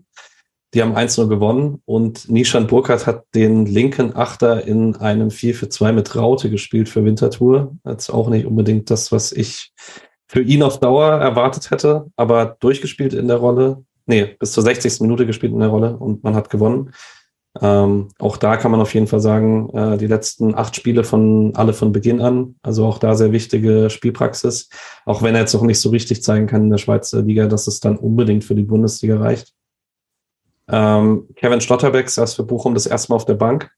Der kam zur 70. Minute gegen Hoffenheim. Die haben 5-2 gewonnen, das hatten wir gerade angerissen. Wurde ähm, geschont. Wurde geschont für Spiele in München, meinst du? Ja, ja klar. Mal sehen, äh, ob wir da, ob man da langfristig auch eine negative Entwicklung sieht in der Spielzeit. Ich hoffe nicht. Äh, Lino Tempelmann hatte mit Nürnberg ein ganz, ganz schlimmes Derby äh, bei Kräuter Fürth, in dem man dann trotzdem sich irgendwie, sah lange noch so aus, als könnte man sich mit einem 0-0 durchretten. Er wurde in der 89. ausgewechselt. Direkt danach gab es in der 91. noch die 1-0-Niederlage. Wäre vielleicht nicht passiert mit ihm auf dem Rasen, ich weiß es nicht. Ähm, unauffällige Statistiken, den sehe ich nächste Woche live, weil ich bin nicht bei Freiburg gegen Stuttgart, sondern bei Nürnberg gegen Regensburg im Stadion, weil ich nächstes Wochenende in Nürnberg bin. Ähm, dann kann ich vielleicht ein bisschen mehr berichten. Ah nee, der hat die fünfte Gelbe bekommen. Dann bin, kann ich tatsächlich nicht mal was berichten. Das ist schlechtes Timing. Ähm, und Kevin Schade hat für Brentford im Spiel äh, gegen Southampton, das haben, hat Brentford 3-0 gewonnen, äh, hat er, wurde zur 75. Minute eingewechselt. Äh, Misha, wie viele Pässe hat er angebracht? Sieben? Na, vier.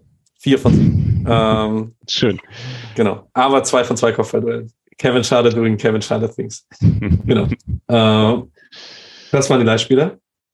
Ähm, und bei den anderen Mannschaften würde ich kurz bei den Frauen starten. Die haben äh, Samstag direkt vor den Männern ihr Kalenderjahr 2023 begonnen und durften das ähnlich wie die Männer gegen Wolfsburg beginnen und haben auch ähnlich wie die Männer eine sehr früh sich abzeichnende Klatsche bekommen. Ähm, stand nach neun Minuten 0 zu 2. Am Ende ging es 0 zu 4 aus. Ähm, man konnte es also ein bisschen knapper halten. Ähm, denkbar anstrengender Auftakt auf jeden Fall, direkt gegen Wolfsburg äh, ran zu müssen. Ähm, ist auch anderen in der Liga schon gegangen. Wolfsburg steht jetzt nach elf Spielen bei elf Siegen, 33 Punkten, Torverhältnis plus 34. Muss man sich, glaube ich, nicht schämen. Da geht's. Debüt von Shashing gut gewesen? Weiß ich nicht tatsächlich. Ich habe okay. hab ja. leider noch nichts gesehen. Ähm, müssen ja. wir noch drüber sprechen. Raffaela Borgräfe die Woche sich verletzt. Man hat dann aus Kanada eine Ersatztorhüterin verpflichtet. Mal schauen. An der Stelle auf jeden Fall gute Besserung an Raffaela Borgräfe. Ähm, der Verein hat nur eine nicht weiter definierte Krankheit veröffentlicht. Ähm, nächste Woche geht es da am Sonntag um 13 Uhr im Dreisamstadion weiter gegen den SV Meppen. Kann man mal machen. Die Männer spielen am Samstag dann könnten Sonntag eigentlich alle auch ins Dreisamstadion gehen. Ähm, die zweite Mannschaft der Männer ähm, hat schon Freitagabend gespielt, mit 2-0 gegen Bayreuth gewonnen. Äh, ein sehr frühes Tor durch Philipp Fahner in der vierten Minute und ein sehr spätes Tor durch Vincent Vermey vom Elfmeterpunkt in der 95. Mehr kann ich nicht sagen. Hat jemand von euch mehr gesehen? Ich habe die Zusammenfassung mir angeschaut. Also, und da fällt erstmal auf, dass nur Weißhaupt gespielt hat. Äh, einmal mit einem Heber gescheitert, obwohl Alex sagt, die sind ja so super einfach. Aber den hat äh, Weißhaupt nicht verwandeln können. Aber Und, der war auch aus vollem Lauf. Also. Ja. Ja, ja, stimmt. War nicht so leicht. War nicht so leicht, würde ich sagen. Und ansonsten war es aber schon recht dominant, würde ich sagen. So von den Chancen her sah es zumindest so aus. Und hey, zweites spielt halt einfach wieder sehr, sehr gut. Habt ihr im Kopf nochmal, wie vielte die sind jetzt?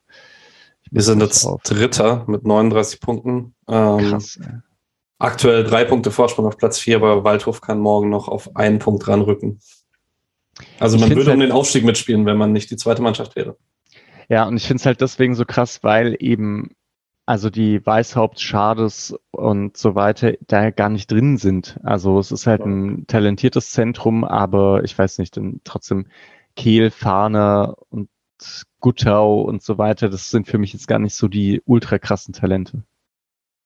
Ja, das ist echt die Frage, ob, ob man sagen muss, dass die halt, dass die in der dritten Liga einfach gut aufgehoben sind oder ob das halt, ob das halt in, in drei bis fünf Jahren die sind, die, die mit dem SC Champions League spielen. Europa League. Drei bis fünf Jahren, nicht nächstes Jahr, hat er gesagt. auch dann nicht. Auch dann nicht. Ich glaube auch, dass Freiburg in den nächsten zehn Jahren auch keinen Champions League spielen wird. Das wird eher wieder bergab gehen. Leute, gewöhnt euch nicht so sehr an den Erfolg. Dass äh, finanziell ist Freiburg immer noch nicht unter den Top Ten. Ja, aber wir haben dafür das beste Charisma. Mhm. Ja, ähm. Vor allem mit dem neuen Sponsor. Vor allem ja. mit dem neuen Sponsor. Ähm, da muss man, muss man, glaube ich, auch noch von Alex äh, ausrichten. Der wünscht sich, dass alle ähm, das neue Trikot von Jobrad mit der 39 und Ömer Jobrad drauf ähm, kaufen. Ja, der hat sich von den Spreeborbele, glaube ich, mit Sekt abfüllen lassen. Dann tolle Fangesänge in die Gruppe geschrieben. Genau. Weil Alex Ausreden braucht, um sich abfüllen zu lassen. Nee. ähm, genau. Äh, für die zweite geht es nächsten Samstag um 14 Uhr weiter beim Hallischen FC. Ist der nächste Gegner, der auf dem Abstiegsplatz steht. Also vielleicht kann man da oben einfach an die Serie anknüpfen. Wann spielen die? In Halle Sam oder wie? Ja, Samstag 14 Uhr in Halle. Kann ich eigentlich hingehen. Ist ja jetzt nicht so weit. Ja. Ich weiß nicht, ob das Hallenser Stadion so freundlich zu Auswärtsfans ist. Also die, die Fans waren jetzt, die haben jetzt gegen, gegen Dresden gespielt, glaube ich. Das war wohl alles nicht so freundlich. Hm. Also habe ich so ein paar, paar nicht so schöne Bilder gesehen. Misha, du kannst auch ohne SC Schall gehen. Also wirst wahrscheinlich der einzige Freiburger sein, auch weil ja, anderthalb Stunden danach ist Derby. Ja.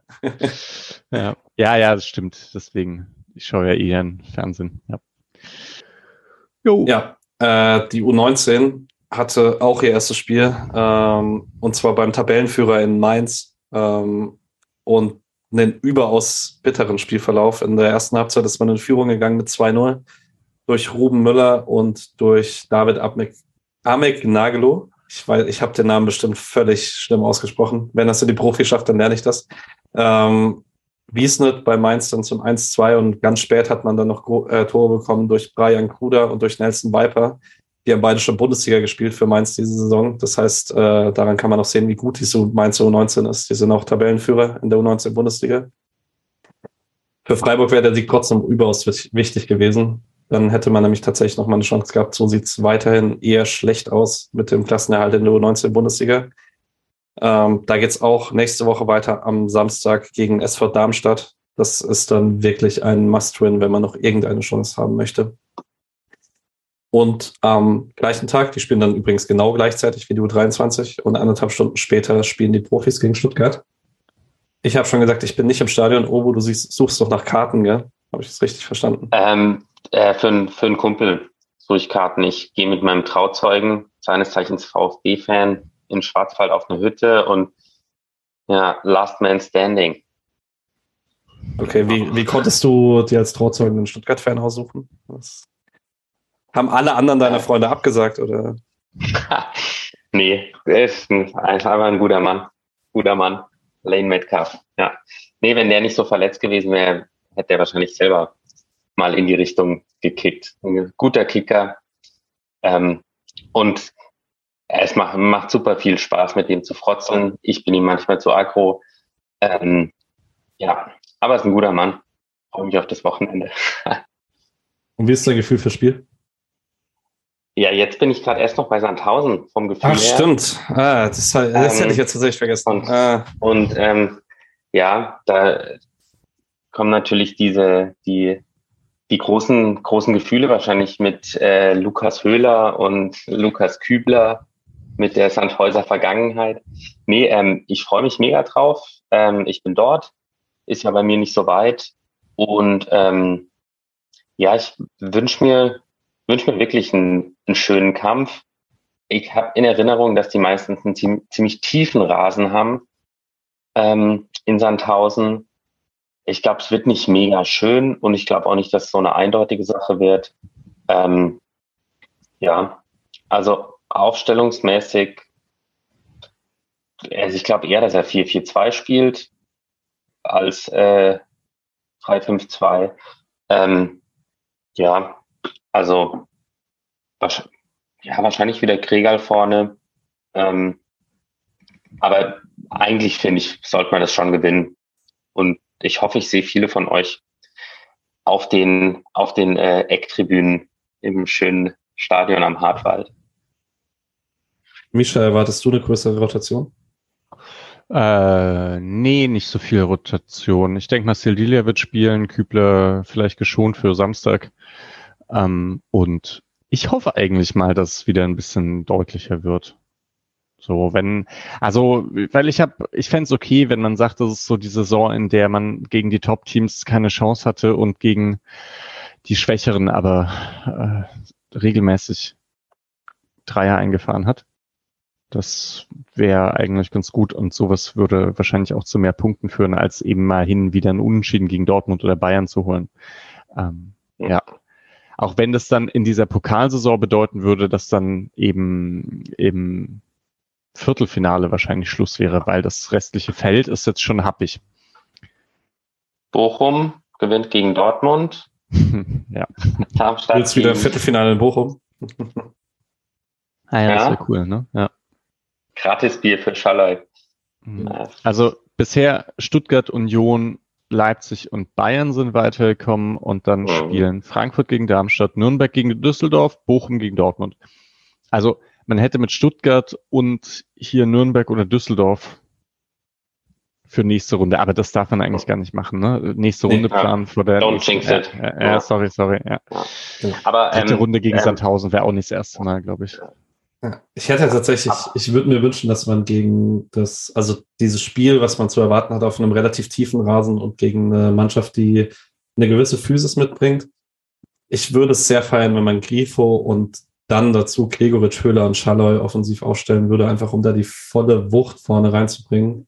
Ähm, und dann halt irgendwie, weil man hätte halt auch mit den drei, die wären alle technisch trotzdem Sandhausen überlegen, aber man hätte dann könnte diese Wucht voll mitgehen, fände ich spannend. Ähm, erwarte aber auch wie, ja, erwarte auch wie ja. ihren 4-4-2 und keine große Rotation. Ja, die haben jetzt Al-Gadjui von ehemals Stuttgart geholt. Der hat auch schon ein, zwei Mal gegen Freiburg genetzt. Die holen, holen finde ich, immer, immer eigentlich ganz geile Spieler, Sandhausen. Ähm, haben doch jetzt auch die Kin-Zombies. Oder einen zumindest, ja. Genau. Und halt Dennis Diekmeyer. Das ist Highlight. Stimmt. Genau. Muss aber dazu sagen, die stehen jetzt auf Platz 15 in der zweiten Liga, haben am Wochenende 0 zu 4 zu Hause gegen Darmstadt verloren.